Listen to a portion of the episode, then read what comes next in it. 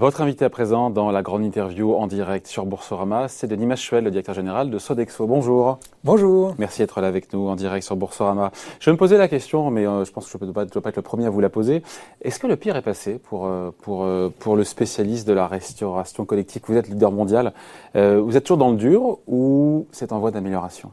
C'était clairement en voie d'amélioration. On a passé évidemment une période extrêmement difficile avec une vraie preuve de notre résilience et euh, une performance qui me rend très optimiste pour euh, l'avenir. Nous venons de publier nos résultats du premier semestre. Ils sont encourageants, en progrès, euh, avec voilà, une rentabilité qui est meilleure qu'au prévu. Oui, 3,1%.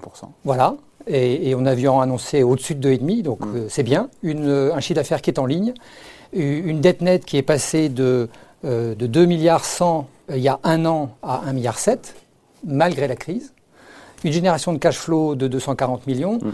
Euh, d'euros. Donc euh, une performance solide dans une crise euh, majeure, évidemment. Ouais, mais le chiffre d'affaires, pour le coup, est en baisse de 21,7%. Exactement. Et donc, il était, à moins 30. Exactement. Il, faut, voir l'amélioration comme ça. Ça veut dire, voilà, on part de moins 30, on est à moins 21, et donc. Oui, trimestre après trimestre, nous voyons de moins 30 à moins 25, à autour de moins 20. Vous voyez, donc nous voyons les fondamentaux de l'entreprise absolument solide et euh, un progrès sur une route encore un petit peu chaotique. Avec la violence du choc qui est quand même inouïe. c'est quand même, euh, Bien sûr, c'est un choc, mais aussi hein. et, une fierté énorme d'avoir vu nos équipes au front contre vents et marées apporter les services qu'il fallait avec nos clients et une, immense confiance dans l'avenir par la performance que nous, avons sortie et la résilience de notre modèle. Ouais. Et des comptes qui, pour le coup, ne sont pas tombés dans le rouge. Euh, bénéfice en baisse de 90%, certes, mais 33 millions d'euros, c'était important pour vous de rester au-dessus de la ligne de flottaison Bien sûr. Et, on a travaillé là-dessus euh, ardemment.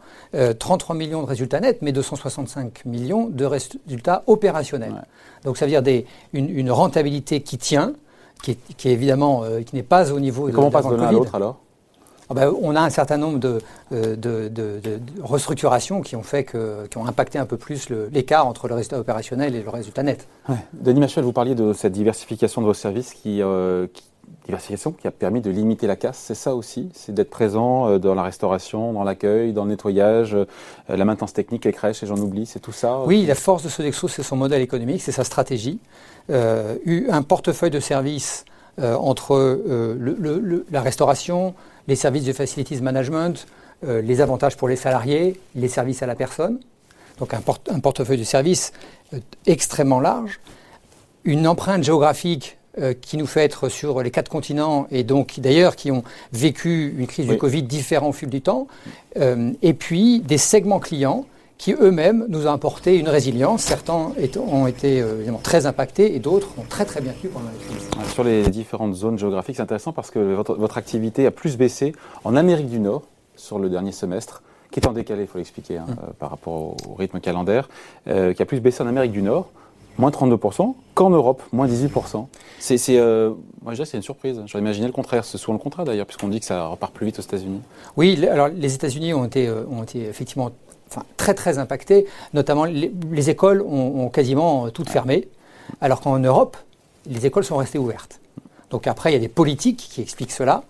Euh, les universités, qui est un, un, autre gros business aux États-Unis, euh, ont été aussi euh, fermées ou, beaucoup en, en, en télé-learning. Euh, et donc, c'est ce qui explique une des différences. De... Et, les, Américains, dans le segment entreprise, ont aussi mis beaucoup plus les gens de manière encore plus massive en télétravail. Ouais. Et dans, la, dans, les pays, parce qu'il faut maintenant regarder ce qui se passe aujourd'hui et demain, dans les pays où la, la vaccination est, la plus avancée, est-ce que, est que de, concert, vous voyez une amélioration de, votre activité? Je pense évidemment, euh, il y a Israël, mais pas que ça, il y a le Royaume-Uni, ben justement, il y a les États-Unis. Oui.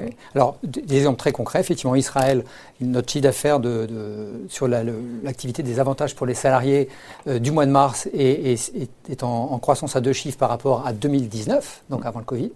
La Chine, c'est pareil. Euh, nous voyons des signes de frémissement au Royaume-Uni et la même chose aux États-Unis.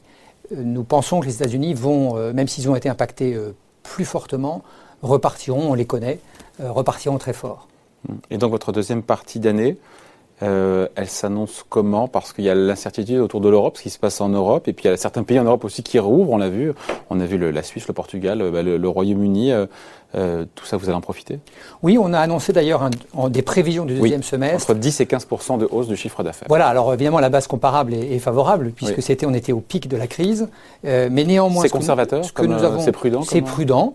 Euh, notamment en fonction des, des- des- des- des incertitudes qu'il peut y avoir encore avec les confinements qui ne disent pas leur nom, euh, qui peuvent arriver en Europe.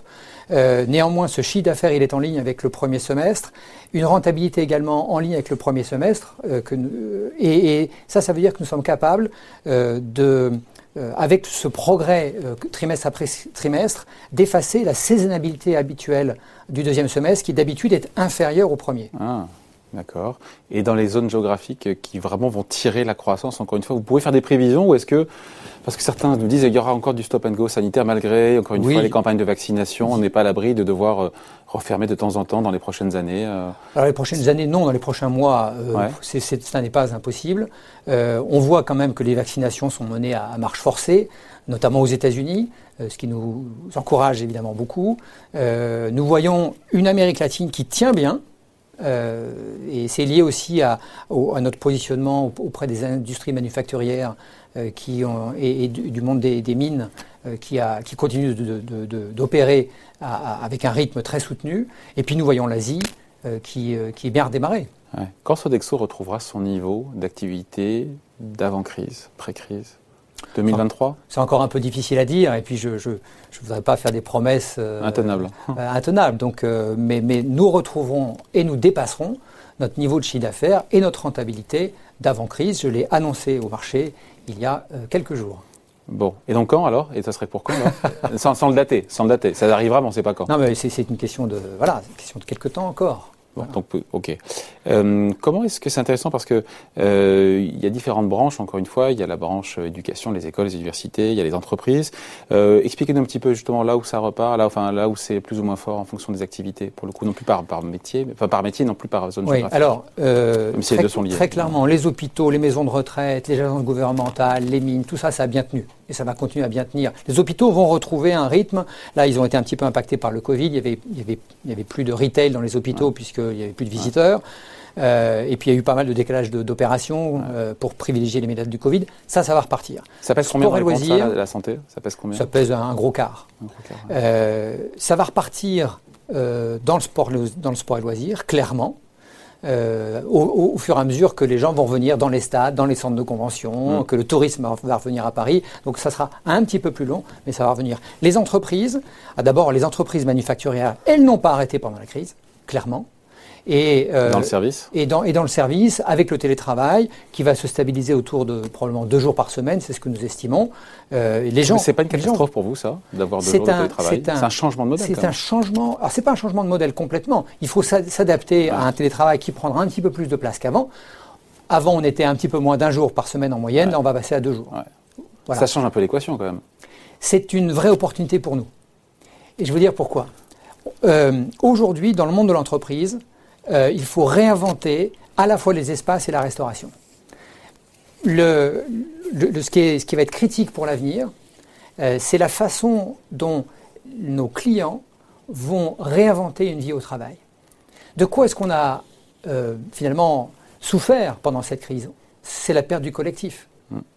Et tous nos clients nous disent je veux revoir venir, revenir mes salariés euh, au bureau, à, nouveau peut-être autour de trois jours par semaine, parce qu'il faut qu'ils refassent société, il faut retrouver du lien social. Et nos métiers sont au cœur de ce lien social et de cette, de cette vie du collectif. Oui, peut-être que la cantoche sera plus pas tout à fait pareille hein, désormais. Alors elle était déjà en évolution Ouais. avant le Covid. Ouais, Elle vrai. était déjà digitalisée, elle était déjà multicanale. Mais, et, et le Covid est finalement pour nous une opportunité extraordinaire d'accélérer. Aujourd'hui, je vous donne un exemple. Euh, nous venons d'implanter chez un, un grand de la, de la tech en France notre offre 360, où quand vous arrivez le matin, avec votre app, vous pouvez savoir ce que vous allez, vous pouvez déjeuner le, le midi au restaurant entreprise, les allergènes, vous pouvez réserver une table, vous pouvez commander en click and collect, en click and deliver, vous, pouvez commander notre offre Food Cherry de livraison de repas, vous, pouvez commander Season à domicile, et vous pouvez utiliser tout ça sur la même appli, votre carte restaurant virtuelle, pour commander aussi à travers des plateformes d'intermédiation, comme Uber Eats ou Deliveroo, ou aller dans un restaurant autour de chez vous. Cette offre absolument 360, elle réinvente la restauration complètement. donc c'est une nouvelle façon de répondre aux bah, nouvelles attentes des consommateurs, nouvelles habitudes de, repas, c'est ça Oui, euh, aujourd'hui, c'est plus le, consommateur qui s'adapte à l'offre, c'est l'offre qui s'adapte au consommateur. Il a fallu au global adapter tous vos services de restauration euh, collective euh, à, ces conditions exceptionnelles qu'on vit de, crise sanitaire. Il a fallu repenser tous vos métiers ou... Oui, on les a, on, on les a redesignés, on a accéléré leur digitalisation. C'est surtout ça le gros move, il, vient de là? C'est une force euh, en fait qui complète un service qui sera toujours en grande majorité dans la vie réelle. Quand vous mangez, c'est la vie réelle. C'est c'est pas du virtuel, c'est pas d'électronique. L'électronique aide simplement, le digital aide simplement, vous aide à être plus efficace et plus multicanal et plus agile. Après, vous venez de vous allier, euh, j'ai vu ça avec, avec Uber Eats, partenariat mondial, d'abord en France, puis en Europe, euh, et puis après, je crois en Amérique du Sud, si j'ai bien lu. Euh, et là, on se dit, qu'est-ce que le roi, enfin si, il y a comme des, si, si, il y a des, il y a des passerelles, mais voilà, le roi de la cantine qui s'allie au leader mondial des VTC, avec sa filiale de distribution de repas. Euh, alors nous avions déjà sur notre, sur notre plateforme de cartes euh, repas. C'est pour ajouter une, encore une fois une corde. Euh, oui, c'est ça. Vous, nous, Parce que Food ce sont vos cuisines. C'est vous qui Voilà. c'est Là, vous ouvrez complètement. On, ouvre, on ouvre à nouveau un canal supplémentaire. Nous étions déjà connectés à travers notre carte restaurant virtuelle euh, à 70 plateformes d'intermédiation dans, dans tout un tas de pays du monde. Alors pourquoi, pourquoi Uber Eats en est une de plus. Alors pourquoi ce partenariat? Ah, c'est une de plus, d'accord. Voilà, mais l'intérêt d'un partenariat mondial, c'est euh, justement la force, l'efficacité des, systèmes qui sont interconnectés, et puis euh, c'est la, force de, la, de cette alliance euh, pour proposer des choses qui sont encore plus customisées pour nos consommateurs. Je vous sens assez confiant, encore une fois, pour, pour l'avenir oui. D'abord, c'est votre boulot évidemment de chef d'entreprise, j'imagine, parce que si on est négatif, euh, tous les matins, on fait rien. D'abord, effectivement, d'abord mon métier, c'est d'être optimiste. Ensuite, euh, mais, mais, optimiste et, réaliste. Ensuite, on vient de passer. Donc le pire est derrière. Pour vous, le pire est derrière. Oui, on va passer la crise la plus extraordinaire qu'on a connue de nos 60 ans, bientôt 60 ans d'existence, de manière remarquable. On a montré notre résilience. On a montré l'essentialité de nos services, que ce soit le facilities management ou tous les services de restauration. Donc nous avons délivré de la performance pendant ce temps-là et nous, sommes, nous avons accéléré notre transformation, que ce soit sur les services de FM ou de la restauration. Évidemment, je suis optimiste. Mmh. Euh, après Sodexo, j'ai vu, vient d'être référencé pour gérer clé en main des centres de vaccination euh, anti-Covid, contre le Covid. Et, là, je me dis, mais c'est vrai que vous savez faire ça quelque part. C'est enfin vous savez faire euh, tout ce qui est autour, c'est-à-dire euh, l'accueil, c'est ça, le fait de désinfecter les lieux, le fait de, c'est la restauration pour les professionnels de santé, c'est tout ça? Le, métier du facility management particulier, c'est de permettre. Ça, comment on traduit en français, facility management? Il y, a, un terme un petit peu vieillot qui s'appelle services généraux qui ne reflète pas bien le, ce, qu'est notre métier. Notre métier, c'est d'aider nos clients à se concentrer sur leur cœur de métier. le cœur de métier d'un hôpital, c'est de vacciner les gens, en, l'occurrence, euh, c'est de, prendre, de prendre soin d'eux d'un point de vue purement médical. Euh, ce que nous faisons au Royaume-Uni, par exemple, parce que cette, euh, ce que nous avons gagné en France, c'est un référencement. au Royaume-Uni, nous opérons 150 centres de tests du Covid, de tests rapides du Covid, qui vont devenir à terme des centres de vaccination. Qu'est-ce que nous faisons? Nous faisons tout. Nous, faisons l'accueil des personnes qui arrivent, nous faisons l'organisation des flux, nous gérons évidemment tout l'aspect sanitaire, euh, et, le, suivi et, la restauration évidemment des personnels qui, servent et qui s'occupent de la vaccination ou des tests. Ça permet à, l'entité médicale de se concentrer sur ce qu'elle doit faire de bien et pour nous de créer des environnements qui sont à la fois efficaces et conviviaux euh, pour, que, pour que tout se passe bien. Voilà, voilà notre valeur ajoutée. Nous aidons nos clients à se concentrer sur leur cœur de métier et nous favorisons l'efficacité, la convivialité partout où nous sommes cette gestion euh, clé en main des centres de vaccination, c'est pas voilà, c'est pas pas une activité philanthropique, c'est pas pour être utile, c'était un vrai business pour vous, même si. Euh, ben notre, notre business c'est d'être utile. Notre business c'est d'être non mais je veux dire, oui, bien sûr, non mais vous avez compris, c'est pas c'est pas pour aider dans la crise, c'est voilà, c'est une vraie c'est une vraie opportunité de business. Bien sûr. Et en même temps on a les deux, on aide et. Bien sûr, vous savez quand nous avons lancé notre offre Rise with Sodexo, qui était juste au mois d'avril et mai, c'est-à-dire on était encore en pleine crise, l'offre que nous avons lancée c'était c'était d'accompagner nos clients pour reprendre plus vite et en toute sécurité, notamment avec nos services de désinfection, euh, de nettoyage, de bio-nettoyage. Euh, quand vous faites ça, vous faites du business, bien sûr, et vous êtes hyper utile à la au redémarrage de l'économie. Hmm. Avec qui vous avez contracté là-dessus, sur ce contrat-là? Oh bah, Tout un tas de grandes entreprises, notamment les entreprises manufacturières. non, je pense dans les hôpitaux. Pour les Alors aujourd'hui, c'est un référencement auprès des, acheteurs pour les centres de vaccination, pardon. Pour les centres de vaccination, c'est un référencement que nous avons gagné auprès des, des collectivités, du, réseau des acheteurs des hôpitaux français, et qui, le cas échéant, si un hôpital décide de mettre en place un centre de vaccination, s'adressera donc à nous. D'accord. De manière euh, prioritaire, exclusive euh ah, Pour le moment, nous sommes les seuls référencés, absolument. Bon. Un petit mot quand même de. Bah, juste parce que vous me parliez de la marge d'exploitation, je n'ai pas réagi sur le coup. 3,1% au-delà de ce qui était attendu. Il a fallu serrer les boulons comme jamais? Bah, il a fallu maîtriser les coûts. Quand vous avez une, un chiffre d'affaires qui est en baisse, vous devez ajuster vos coûts en fonction d'eux. Et il a fallu serrer à quel endroit essentiellement? Eh bien, nous avons réajusté évidemment. Sans au détriment évidemment de l'avenir de. Oui, nous avons réajusté euh, les, le, nos, coûts sur les sites, bien sûr, euh, et nous avons euh, réduit aussi nos, nos, coûts de fonctionnement. Et, évidemment, les coûts de voyage, ça, s'est fait assez naturellement.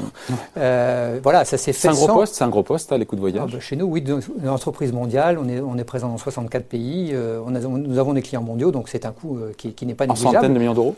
En on, ne communique pas là-dessus, mais c'est un coût important, euh, qui, reviendra, mais pas à hauteur d'avant le Covid, bien sûr. Euh, ce que nous on ne prendra pas les mauvaises habitudes. Voilà. là où et puis, ce sera meilleur pour l'empreinte carbone. Que, là où nous avons fait euh, attention, c'est à ne pas faire d'économies et au contraire à réinvestir sur le digital, sur nos plateformes de technologie et sur notre chaîne d'approvisionnement. Niveau humain, niveau personnel, il a fallu aussi réduire un peu la voilure? Oui, nous avons dû, dans les pays où, il n'y avait pas de filets sociaux comme le chômage partiel, on a dû réajuster ajuster euh, nos effectifs, nous avons procédé à un certain nombre de licenciements, euh, que nous avons accompagné avec un programme euh, de, soutien aux, salariés qui avait été financé par la solidarité des dirigeants. Nous, avons été la première société à le faire. Et en France, c'est sur. Eh ben, nous avons mis 30 millions qui ont été prélevés sur euh, les, bonus sur, votre salaire. Euh, sur, mon salaire en particulier. J'ai abandonné mon, bonus. La présidente du conseil d'administration a, divisé également son salaire par deux. Et nous avons permis, ça nous a permis de donc, financer un programme de soutien de 30 millions pour les salariés qui n'avaient pas de fidélité de sécurité sociaux. Bon, j'ai regardé l'action euh, Sodexo, elle gagne 20% depuis le début de l'année. Mhm. Mais sur trois ans, ça fait du surplace. Comment est-ce que vous analysez ce parcours boursier au-delà du court terme? Bah Là, aujourd'hui, d'ailleurs, quand j'étais venu vous voir. C'était en novembre. Voilà, c'était en novembre. On a fait plus 44% depuis novembre. Je vous avais dit que l'action était bradée. Elle l'est, effectivement. Je pense qu'elle a, encore un vrai potentiel de croissance. Euh, avant crise, nous étions autour de 100 euros. On 100, 110, ouais. Voilà, on est à, 85 autour de cela.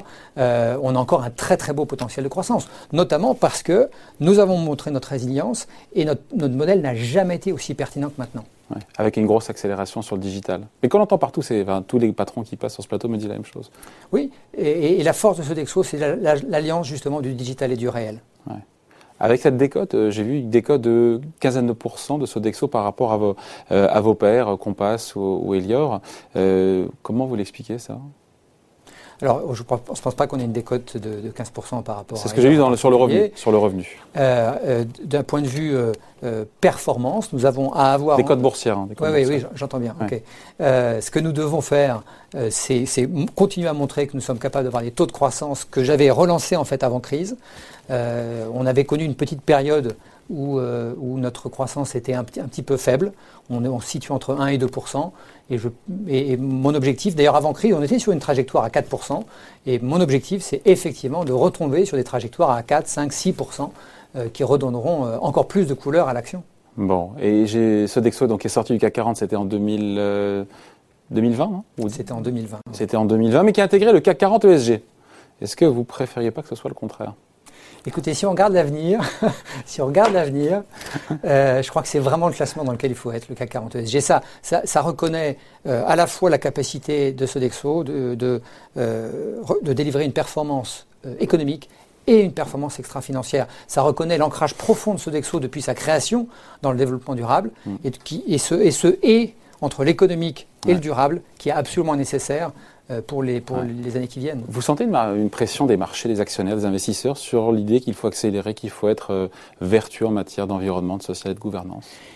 Ou est-ce que c'est oui, euh, y a ce, procès en greenwashing de la finance qui se dit qui se veut verte et au final est-ce que euh, ce que j'entends en tout cas et je sors de, deux semaines de roadshow avec nos, investisseurs ou investisseurs potentiels puisqu'on a publié nos résultats du H1 donc juste après on fait les roadshows et euh, j'entends de plus en plus de questions sur comment est-ce qu'il s'y prend. Sodexo est un pionnier pionnier dans le gaspillage alimentaire pionnier dans l'énergie renouvelable pionnier sur la, la chaîne d'approvisionnement durable Et j'entends de plus en plus de questions intéressées, creusant vraiment comment on s'y prend.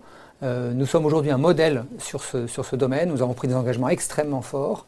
nous avons obtenu la note A donc on est parmi les 260 entreprises du Carbon Disclosure Project qui sont vraiment leaders dans leur domaine.